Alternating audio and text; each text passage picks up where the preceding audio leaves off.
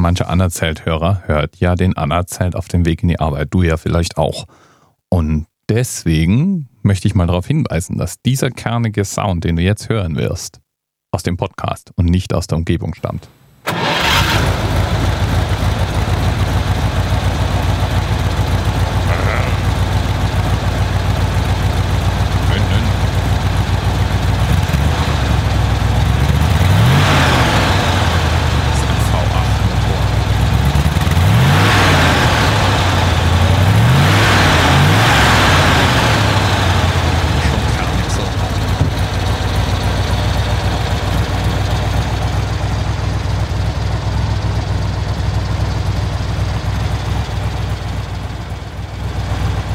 Wenn man DDR-Bonze war, dann ist man natürlich nicht mit einem Trabi 601 durch die Gegend gefahren, sondern dann wurde einem ein anderes Vergnügen zuteil.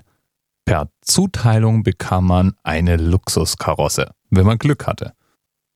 Mit V8-Motor, mit Heckantrieb, mit 2,5 Liter Motor, stromlinienförmig und mit 70 bis 77 kW.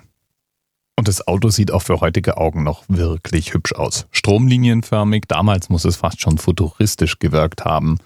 Ein sehr schöner Oldtimer. Zwischen 1956 und 1975, also einem Jahr bevor ich geboren wurde, wurden in Handarbeit genau 20.422 Exemplare gefertigt. Und der Tatra 603, der Themenanker für die heutige Sendung, der konnte damals mit Westautos ganz hervorragend mithalten. Genau genommen haben wir ihm sogar im Westen einen Preis verliehen für das zukunftsweisende Design und seine Fahreigenschaften.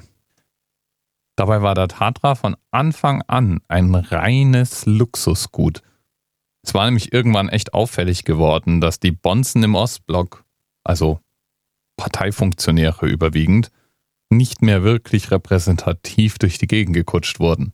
Deswegen wurde in geheimer Anordnung der Bau des Tatra 603 beschlossen. Leider konnte ich nicht herausfinden, wie viele von den Tatra 603 noch durch die Gegend fahren. Ich vermute mal, dass die ganz gut gepflegt worden sind und deswegen wahrscheinlich noch reichlich in Benutzung sind. Ich muss ja sagen, allein der Klang von diesem Motor würde bei mir schon dafür sorgen, dass ich dieses Auto toll finde. Und dabei bin ich noch nicht mal Autofan. Lieben Dank an dem Part Axel für den Vorschlag, heute über den Tatra 603 zu sprechen. Ich glaube, jetzt ist es dann wieder erstmal für eine Weile gut mit den Autos und den Motoren. Aber vielleicht hören wir noch einmal ganz kurz rein.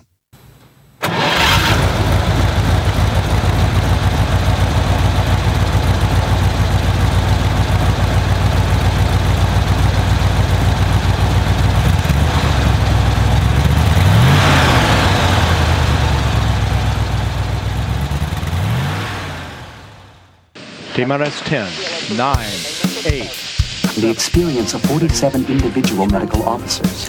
Was hier über die Geheimzahl der Illuminaten steht. Und die 23. Und die 5.